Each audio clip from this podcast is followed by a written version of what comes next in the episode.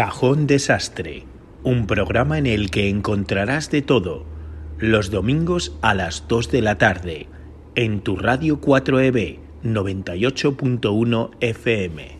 Hola, buenas tardes. Soy Cris Alonso y estás escuchando la emisora 4EB en castellano en la 98.1 FM para ti desde Brisbane. Bienvenidos todos los que nos escucháis en Australia y también a todos los que os conectáis desde todos los lugares del mundo a través de nuestros canales. Es un placer estar aquí con vosotros otro domingo más en Cajón Desastre. Cuando vengas a Madrid, chulona mía, ser temperatriz de lavapiés. Y alfombrarte con claveles la gran vía. Y a bañarte con vinillo de Jerez. En chicote un agasajo postinero. Con la crema de la intelectualidad. Y la gracia de un piropo retrechero. Más castizo que la calle de Alcalá.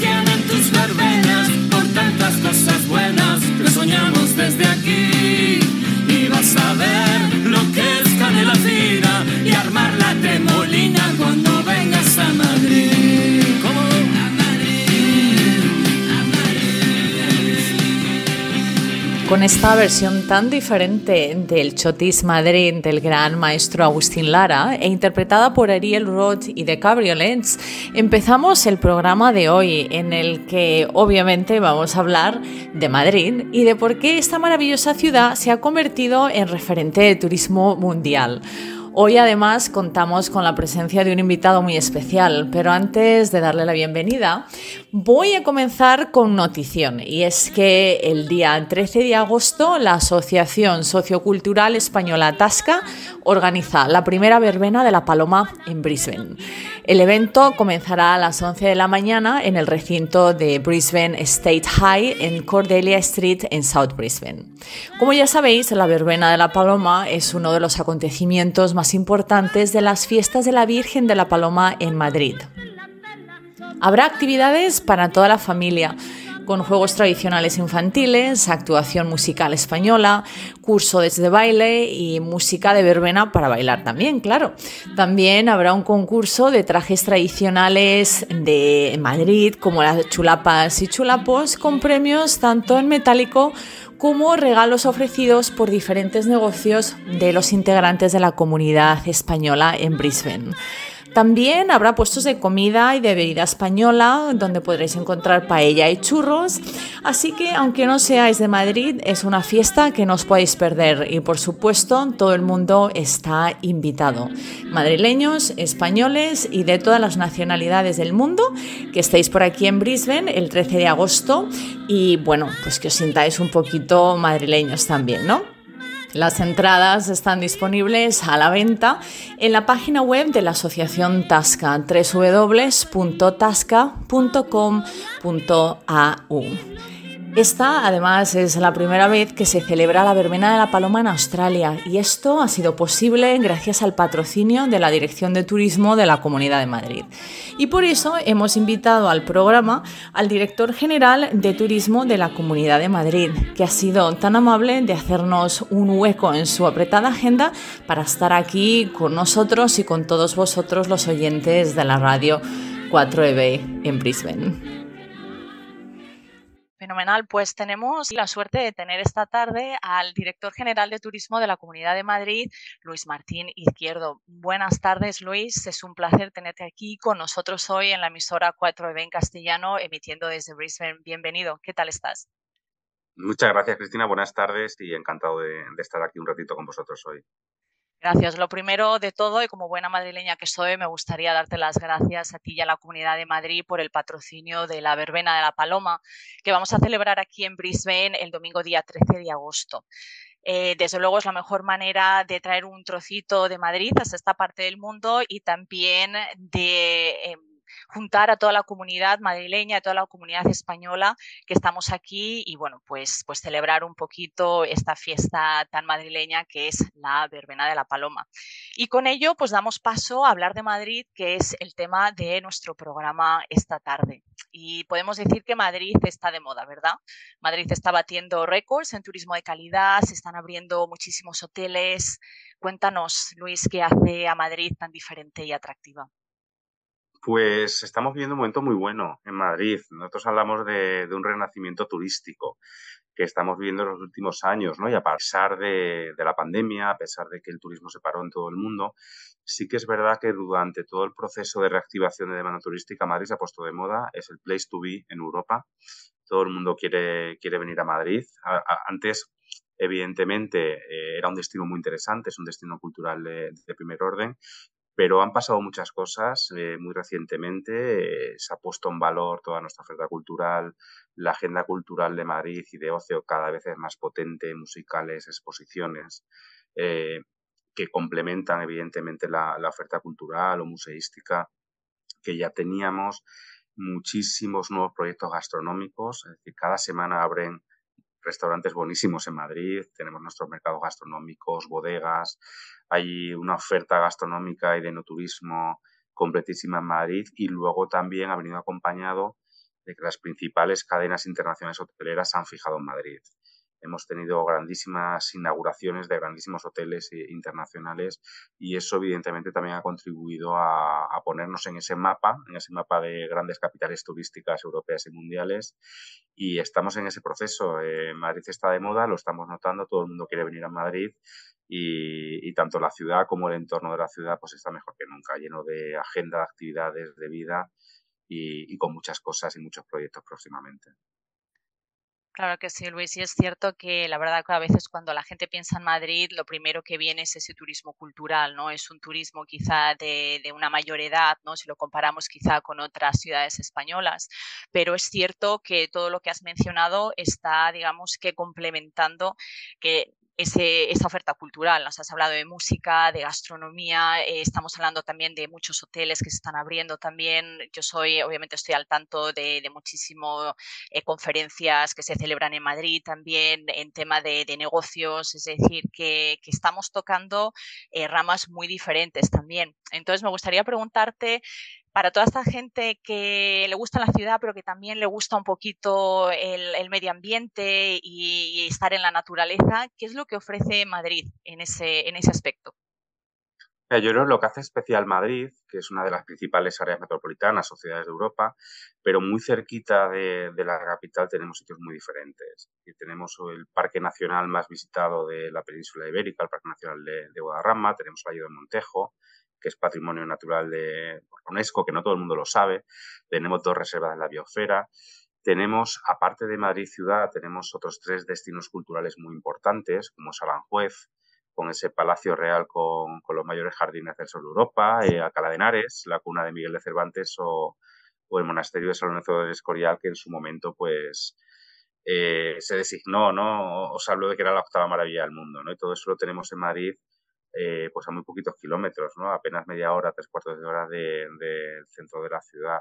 Y luego también tenemos eh, un producto que nosotros llamamos las Villas de Madrid. Son 11 pueblos que mantienen esa, esa vida tradicional y tienen una propuesta cultural y gastronómica muy potente. Pues, por ejemplo, como puede ser Chinchón, que quizás es el más conocido, Patones de Arriba, Buitrago de Lozoya. Entonces, al final, en un espacio geográfico pequeño, pues eh, tenemos destinos naturales y culturales muy variados, pero estamos perfectamente conectados en muy poquito tiempo y yo creo que es, uno es una de nuestras grandes ventajas competitivas, ¿no? Poder ofrecer a un turista que venga cinco o siete días una variedad tan Sí, no, y es cierto que lo has dicho muy bien en, en un espacio pequeño y me gustaría añadir aquí también que el transporte público que tiene tanto Madrid como la Comunidad de Madrid creo que es excepcional, ¿no? Sobre todo si lo comparamos con, pues aquí en Australia, por ejemplo, el transporte público es que no tiene ni punto de comparación y creo que eso es algo muy importante.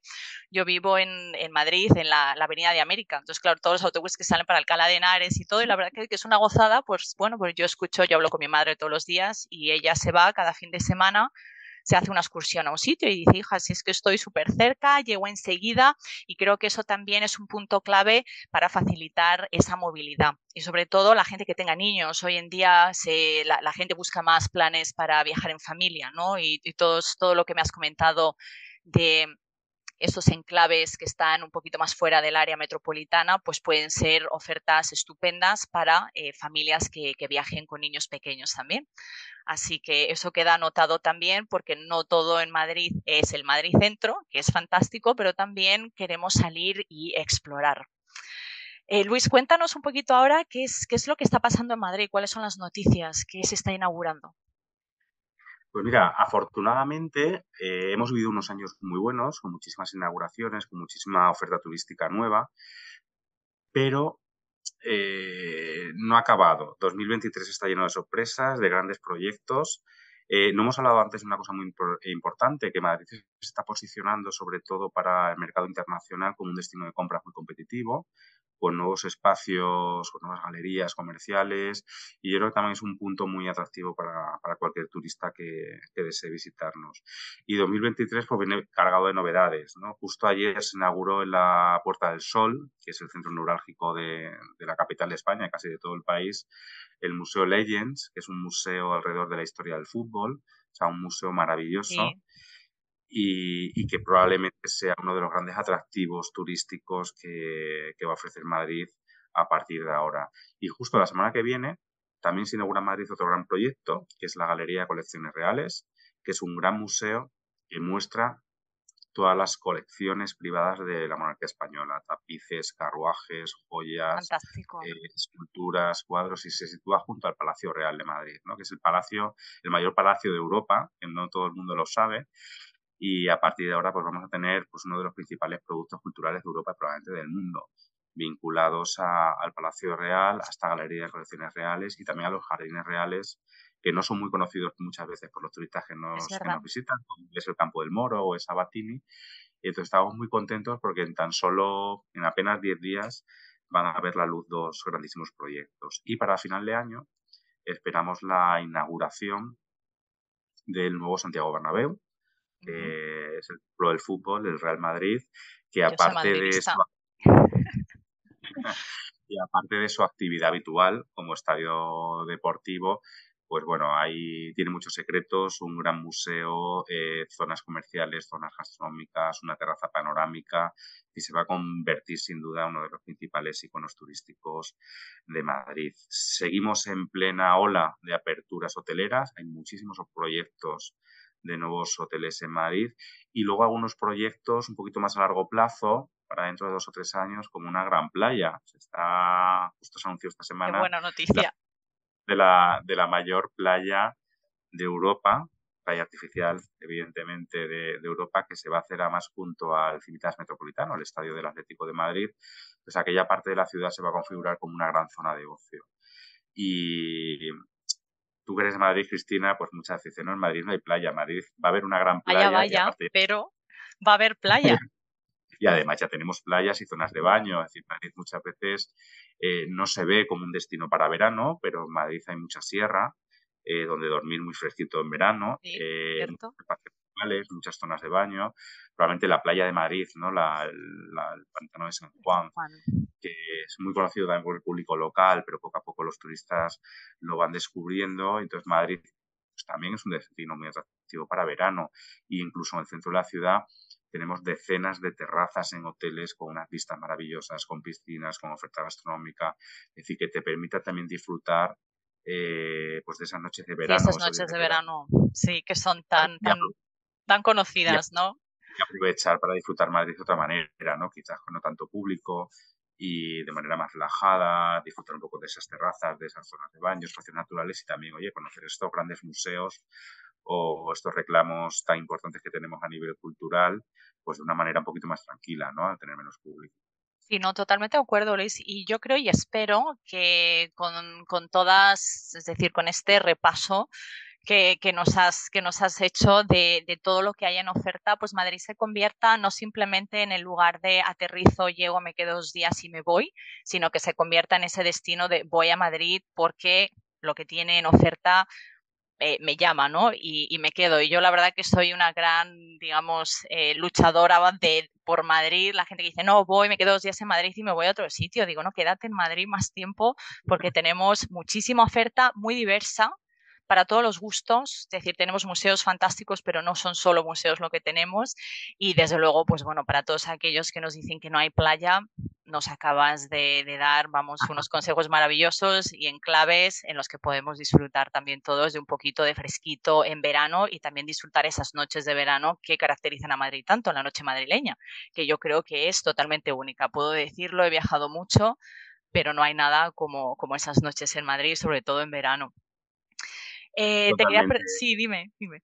No, un poco, si quieres, un poco por hilar. Y bueno, llevamos muchísimo tiempo trabajando pues para cambiar esa percepción que comentabas, ¿no? Es decir, Madrid no es una puerta de entrada, no es un destino city break de estar una noche o dos, y Madrid se está configurando con todo lo que está pasando como un gran destino vacacional.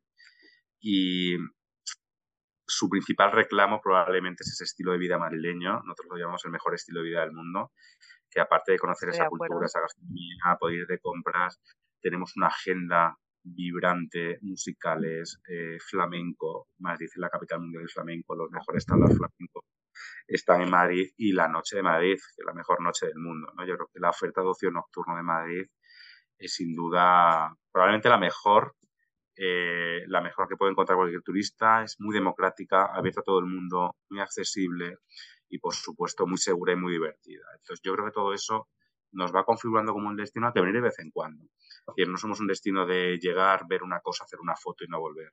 Exacto. Sino es un destino de ir de vez en cuando a disfrutar, a disfrutar de la vida, a tomarte alguna terraza, a conocer su agenda cultural, su agenda de ocio, a ir de compras. Y yo creo que es lo atractivo, ¿no? Lo que nos hace fuerte como destino eh, y nos hace irrepetibles, ¿no? Que probablemente es esa forma de vivir y nuestro estilo de vida. Totalmente, totalmente de, de, acuerdo. Y bueno, como te comentaba antes, yo obviamente estuve en Madrid 25 años antes de, de, venirme para acá.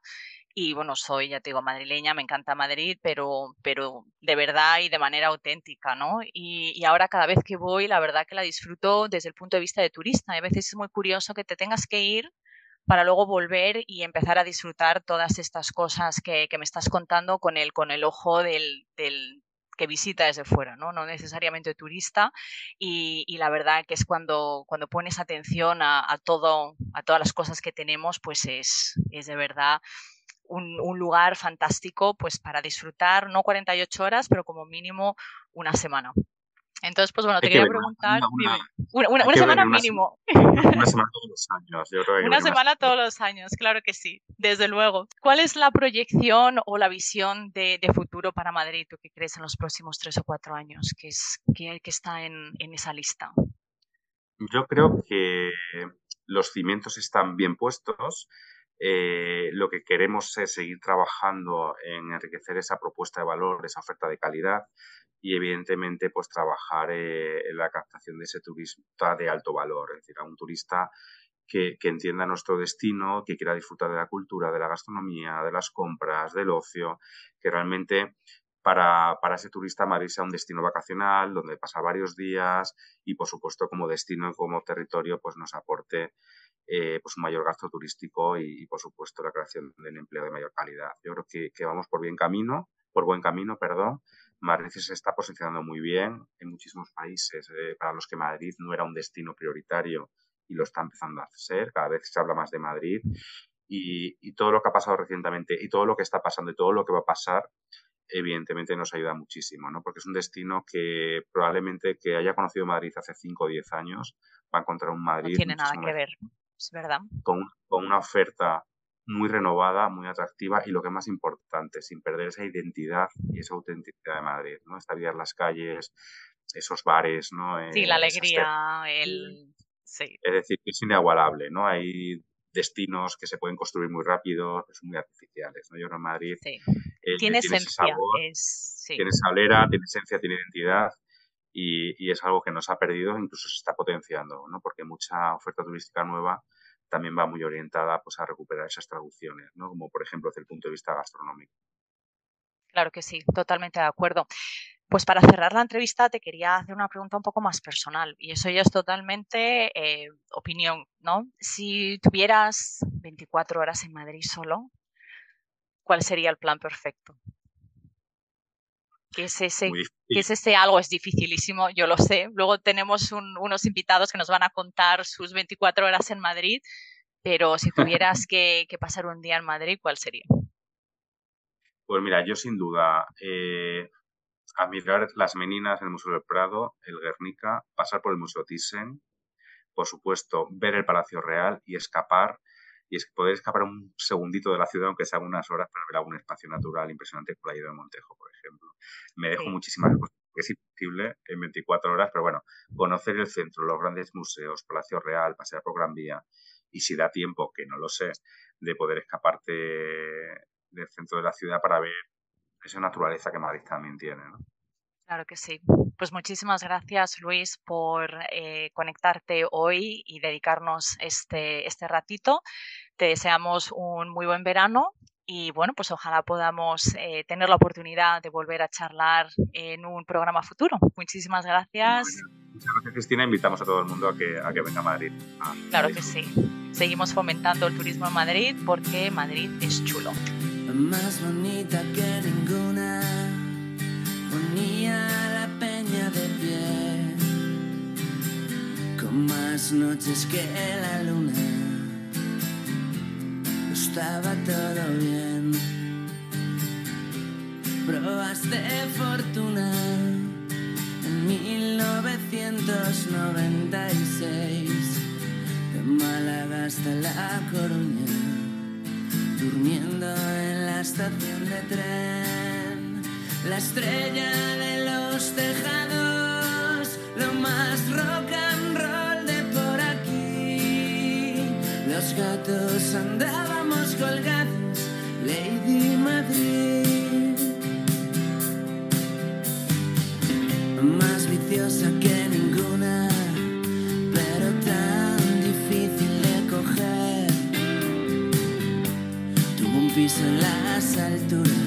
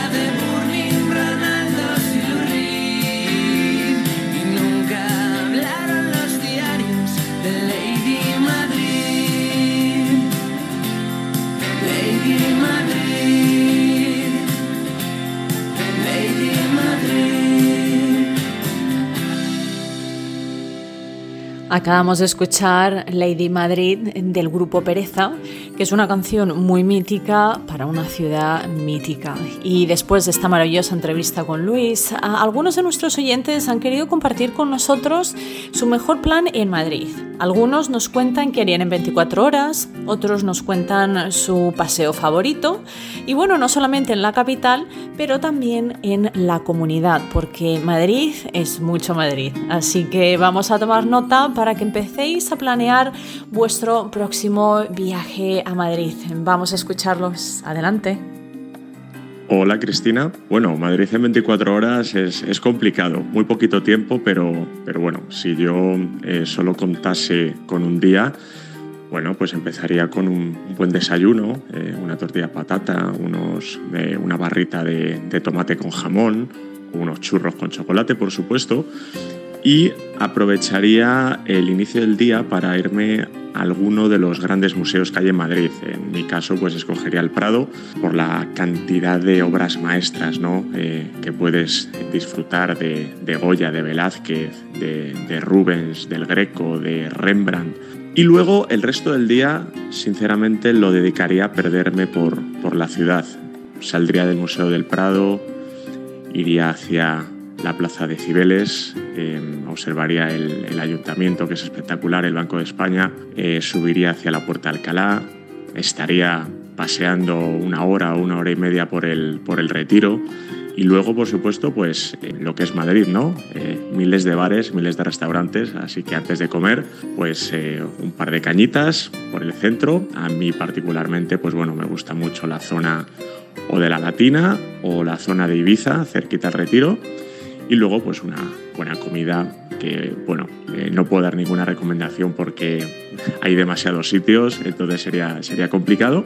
Y luego por la tarde pues eh, iría a la Puerta del Sol eh, seguiría luego por la Plaza Mayor hasta llegar a la Catedral y luego al Palacio Real y bueno, además toda esa zona la han dejado muy bonita porque está reformada, entonces según pasas ópera pues eh, ya puedes llegar a través de un jardín enorme hacia Plaza de España y luego pues bueno, eh, subir eh, por toda la Gran Vía ¿no? y ver todo ese ambientazo que hay, ya sea verano, invierno, llueva o haga sol y por la noche pues oye, otra, otra cena en cualquiera de los, de los miles de restaurantes que hay en Madrid y después, pues bueno, oferta de ocio nocturno pues es, es infinita, así que eh, pues desde ver un espectáculo eh, teatral o un musical o por supuesto tomarte una copa en las docenas de, de rooftops ¿no? que hay repartidos por, por, todo el centro de la ciudad ¿no? con, una, con una vista maravillosa o bueno, o ya pues eh, irte a algún sitio de, de música en directo ¿no? y, y disfrutar un poquito de, de flamenquito y todo. Pero bueno, es, esto es una recomendación, diría yo, muy básica que podrías hacer en en un día, ¿no? Pero bueno, eh, claramente necesitas mucho más tiempo para, para disfrutar Madrid. Un beso, hermanita, te quiero, chao. Bueno, pues yo empezaría quizá yéndome a desayunar a San Ginés.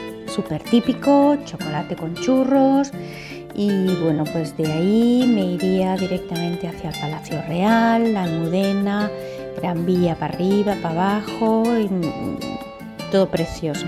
Luego me iría a comer al mercado de San Miguel, que es súper típico y es chulísimo.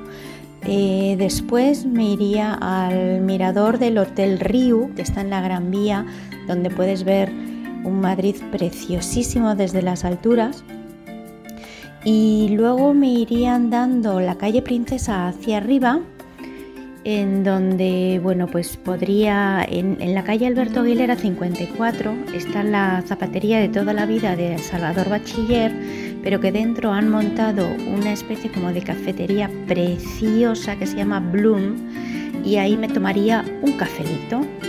Eh, después me iría directamente a, la tarde, a ver el atardecer al templo de Devot y luego ya por la noche me iría a cenar al Bule Bule que está en, eh, al lado del metro de Banco de España que es un sitio divertidísimo donde hay cena con espectáculo, cócteles y bailoteo hasta altas horas de la noche.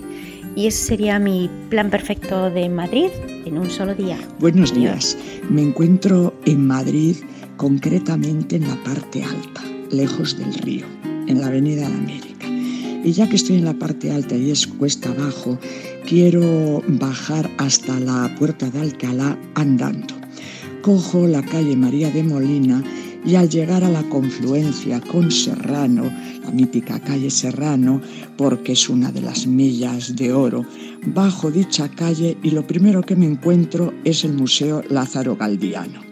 Entro y es un museo romántico que tiene muchísimas cosas muy bonitas, cuadros, objetos, collas, cerámica, etc.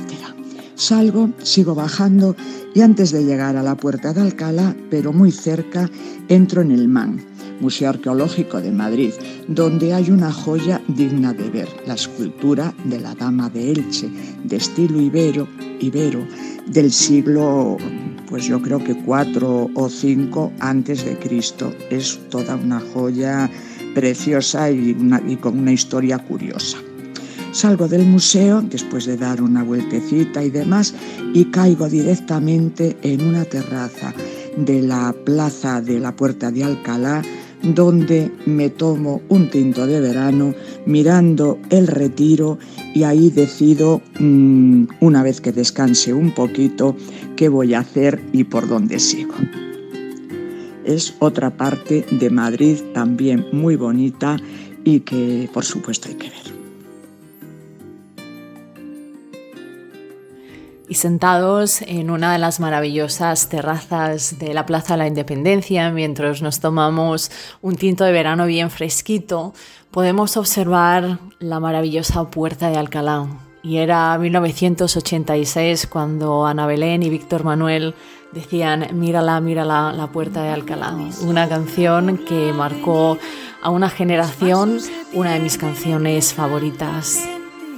Busco una puerta una salida donde convivan pasado y presente.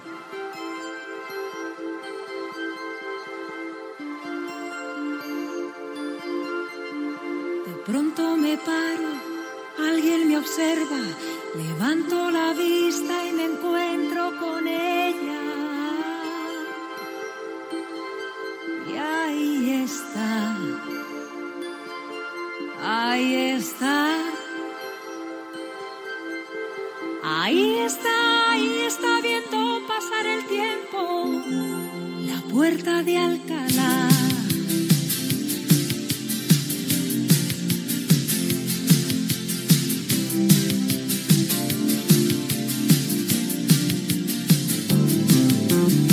Una mañana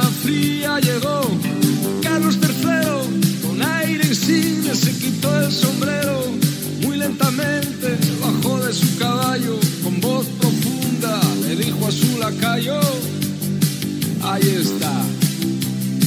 La puerta de Alcalá. Ahí está ahí está viendo pasar el tiempo. La puerta de Alcalá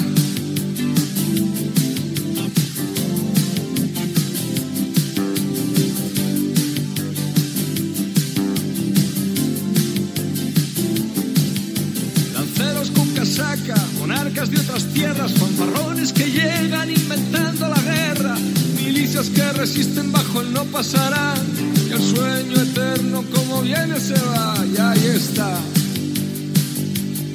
ahí está, la puerta de Alcalá.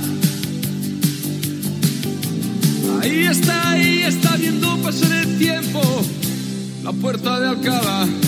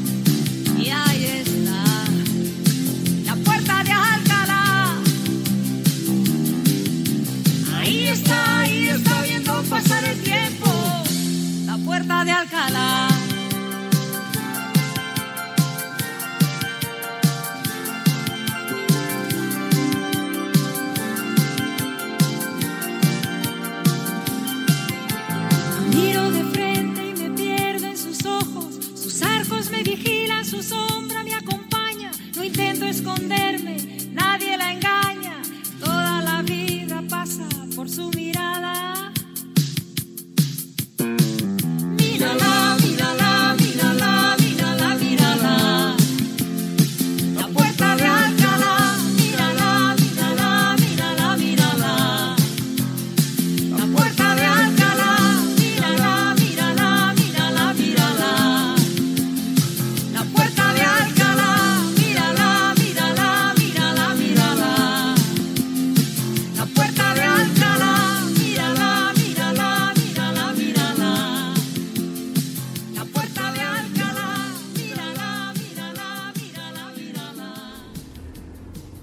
Cajón Desastre, un programa en el que encontrarás de todo, los domingos a las 2 de la tarde, en tu radio 4EB 98.1 FM.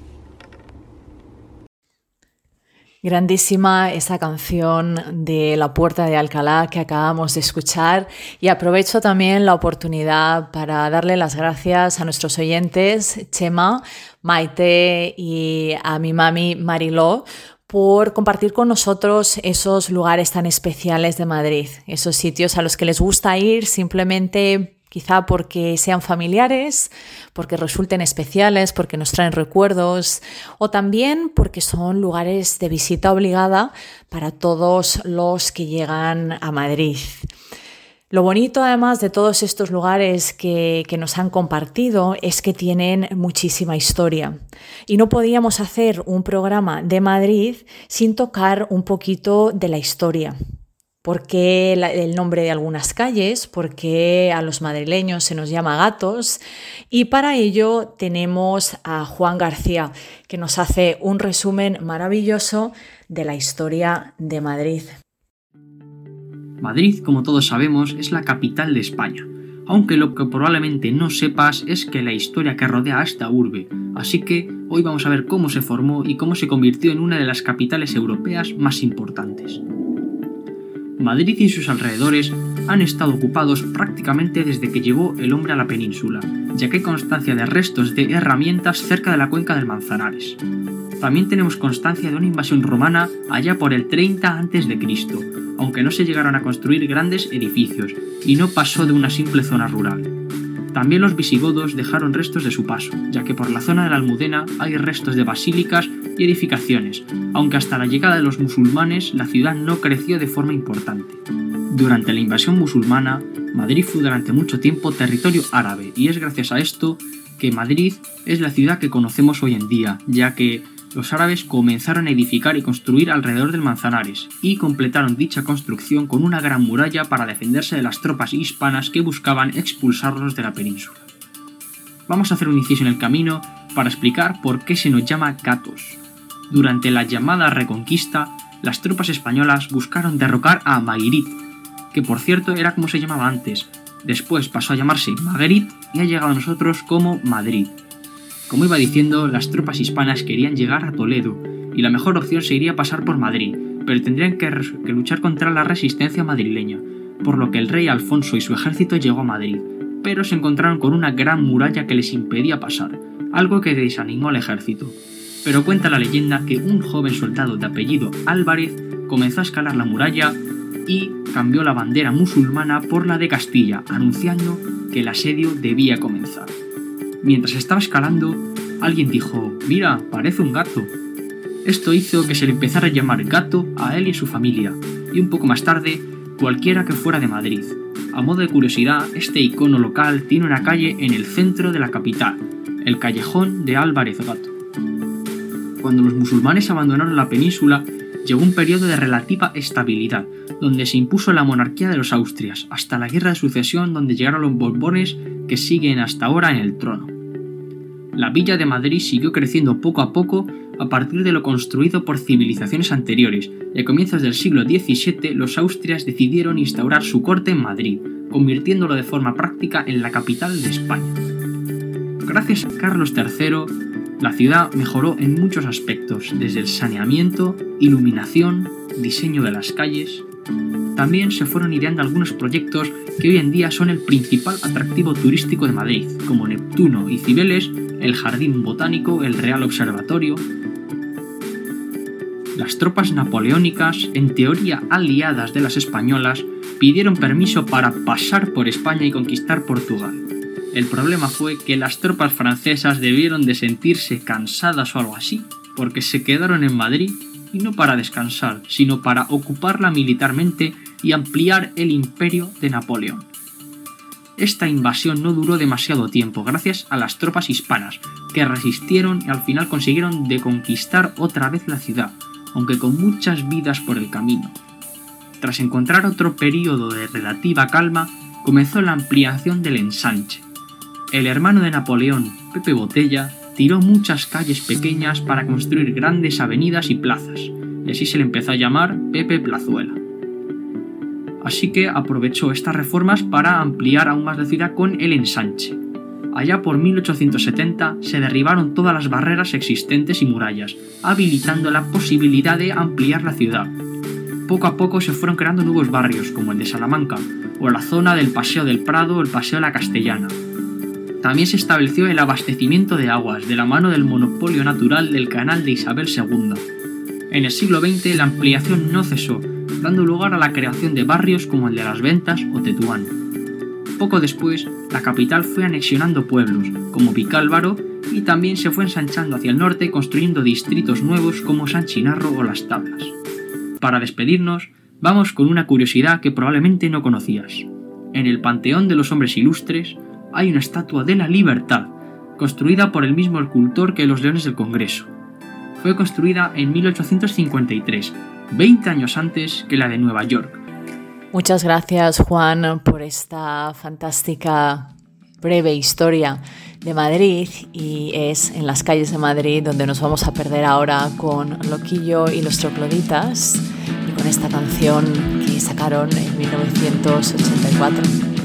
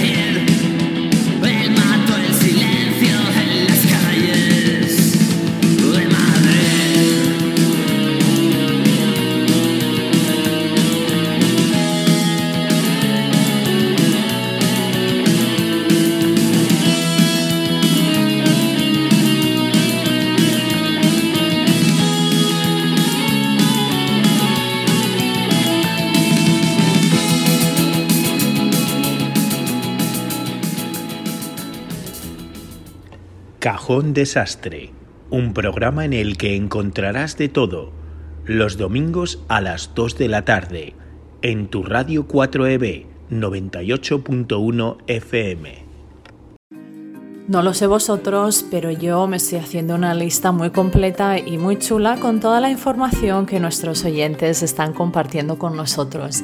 Y la próxima vez que vaya a Madrid, que va a ser dentro de muy poquito, no me voy a perder en ninguno de estos lugares tan maravillosos, porque estamos hablando de cultura, de museos, de arquitectura, de patrimonio de la humanidad de parajes naturales y es que Madrid tiene muchísimo que ofrecer. Y claro, no nos podemos olvidar tampoco de la gastronomía. Ya Luis nos comentaba que Madrid es capital gastronómica y para que nos cuente un poquito más, tenemos esta tarde en el programa a nuestro gran amigo el chef Pepe. Él, además de ser un gran experto en gastronomía y en cocina, es uno de nuestros compañeros aquí en la radio 4EB en castellano. Él tiene su programa La Sobremesa y va a compartir con nosotros pues algunos de los lugares más buenos aquí en Madrid para ir a comer, para ir a, a, darle un gusto al paladar y bueno, pues vamos a escuchar lo que nos cuenta el chef Pepe. Adelante. Hola, buenas tardes. Eh, soy Pepe García. Muchísimas gracias por esta invitación a tener unas palabras aquí en vuestro programa El Cajón, en la radio 4EB 98.1 de Brisbane.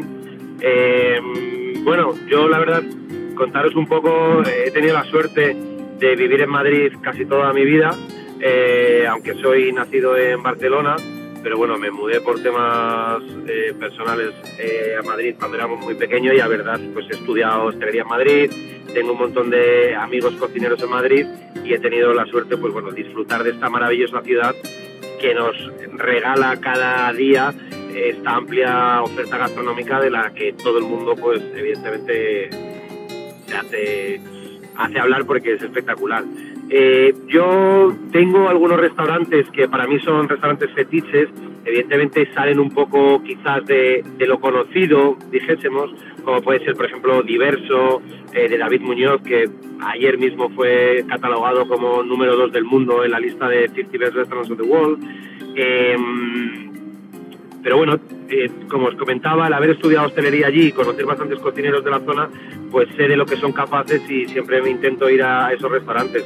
Para mí, dos de los restaurantes a los que, bueno, tres de los restaurantes a los que siempre voy cada vez que voy a, Madrid, uno está cerca del Retiro, que es el de mi amigo eh, José, José Fuentes y, Laura, eh, que se llama Culto. Han tenido varios restaurantes, bueno, creo que siguen teniendo restaurantes en Sahara de los Atunes. Eh, y para mí Culto es un restaurante en el que una fusión entre Andalucía, España, donde ellos, o sea, perdón, Andalucía y Madrid, donde ellos se sienten muy partícipes, evidentemente que se muestra el plato y luego el producto es eh, absolutamente espectacular. A mí me encanta, desde luego. Otro restaurante que está un poquito más alejado de la ciudad, que es en Majadahonda, que son dos, que además son socios, eh, uno es Toque y otro es Estoque, de mis amigos Juan Pablo y Lucas. Eh, producto 100%, absolutamente espectacular. Tienen menú del día que encima pues te le dan un, plus, pero luego por la noche pues sale, salen a, relucir un poco sus virtudes como, como cocineros, en los que son absolutamente maravillosos. Luego, pues como os comentaba antes, tenemos esta suerte de que Madrid es capital gastronómica, aparte de capital de España, capital gastronómica creo, eh, ahí luchando con San Sebastián, Barcelona, siempre estas tres ciudades evidentemente han sido muy importantes en la gastronomía española, pero bueno, como os comentaba, por ejemplo tenemos Montía en el Escorial, Estrella Michelin, cocinero absolutamente maravilloso.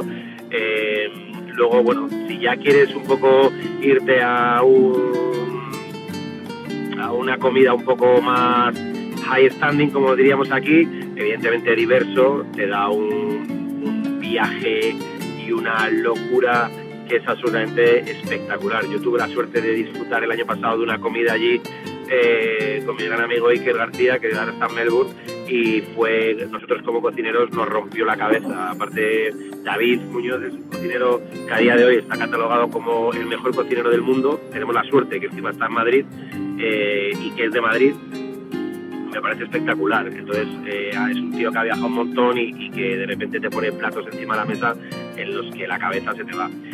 Y luego yo eh, personalmente soy un poco más, me gusta más eh, las tradici la tradición. O sea, me gusta comerme una buena carne, comer, me gusta comerme un, buen pescado. Eh, y en Madrid tenemos esa, en Madrid, bueno, y en toda España vamos, tenemos, tenemos esa suerte que lo podemos disfrutar. ahora mismo, por ejemplo, una de, uno de los restaurantes top a nivel de, de pescados y mariscos es desde 1911 de pescaderías coruñesas, que son uno de los distribuidores más importantes a nivel de, pescado que hay en España. Traen directamente pescado diario de Galicia, entonces, pues bueno, el producto es, que te voy a contar? O sea, para ponerte a llorar. La verdad es que eh, es, una bomba. Em, y luego, bueno, tienen los típicos clásicos de Casalucio, eh, para comerte unos huevos estrellados, Viridiana, que si corréis y estáis en España, quizás tengáis tiempo para, para sentaros en la mesa con, con Abraham García, que de hecho se jubila y ha tenido que aplazar su jubilación porque desde que dijo que se iba a jubilar, eh, vamos, tiene el restaurante absolutamente lleno hasta final del verano. A lo mejor tenéis, si alguno está por Madrid, a lo mejor tenéis suerte y podéis pillar una reserva y disfrutar de, sus últimos toques gastronómicos. Realmente merece la pena. Así que bueno, eh, no sé, hay un millón de restaurantes que son absolutamente espectaculares, pero básicamente es lo que os decía. Mm, Súper orgulloso de, la, de la gastronomía en Madrid.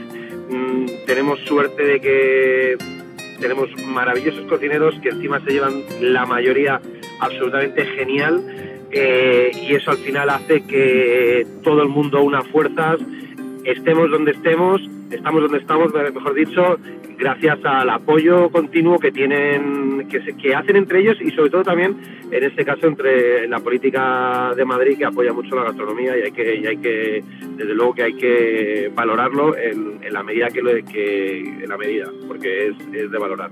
Así que nada, un placer, un saludo a todos, espero que que bueno, que nos vemos en los bares, como decía aquella canción. Un saludo a todos y muchísimas gracias.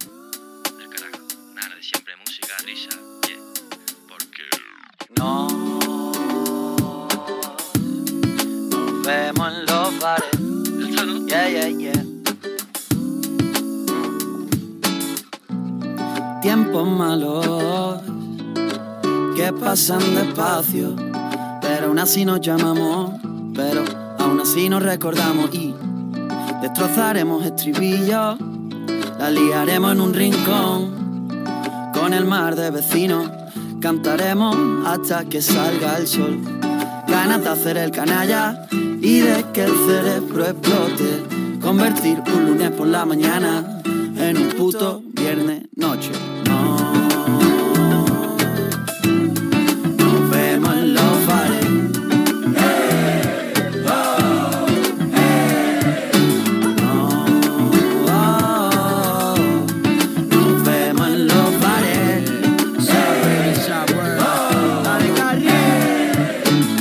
Chavales, sé que llego tarde como siempre. Es que ya no volamos como antes. Loco, son más de 100. Hay tantas cosas que contarte. Espero que todo te vaya bien. ¿Dónde están esos partidos de fubito? Charlas miradores con las pipas y los litros. ¿Te acuerdas cuando nos juntábamos todos en el parque? Y sin usar el móvil llamabas y había alguien. Nos vemos en los bares, cubatas a pares. No hay quien se compare. A mí ya no me paran ni los militares. Yeah. Echa guay label, llama al Tito Blanes. Y cuando suena el carrión, chica, no hagas planes. En órbitas diferentes como Júpiter, dejando los pies colgando. Yo pensaba que me pongo como tú los fines de semana, un martes. La vida es un viaje, así que tú aprovechate.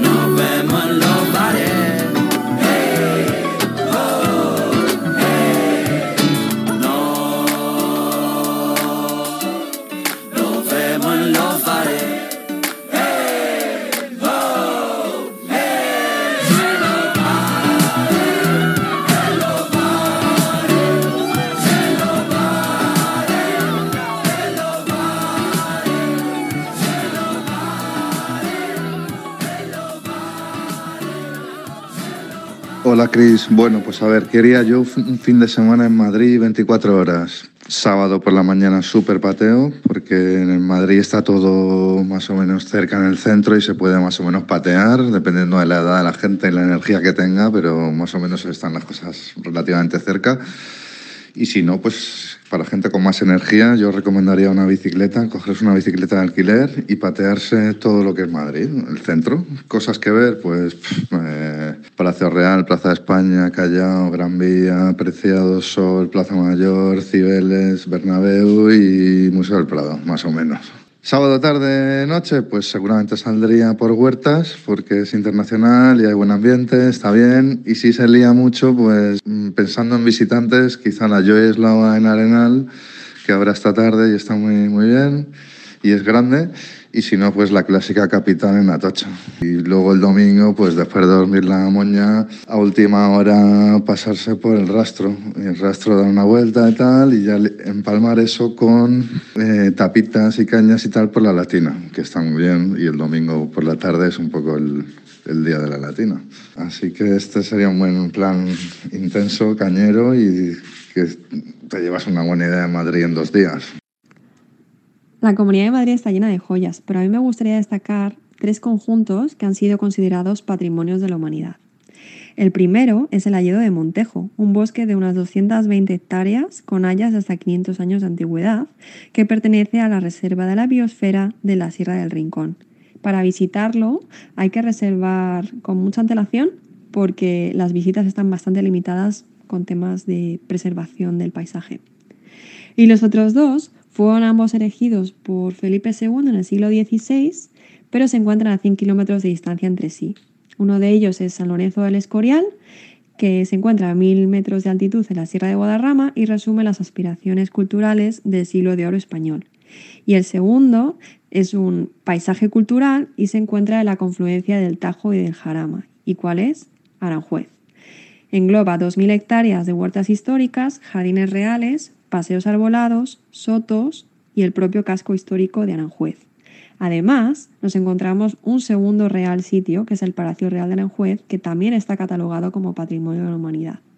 ¿Y qué es un real sitio? Pues bien, son aquellas residencias y lugares de recreo oficiales de la familia real española desde la época de los Austrias. Y en la Comunidad de Madrid tenemos hasta 10.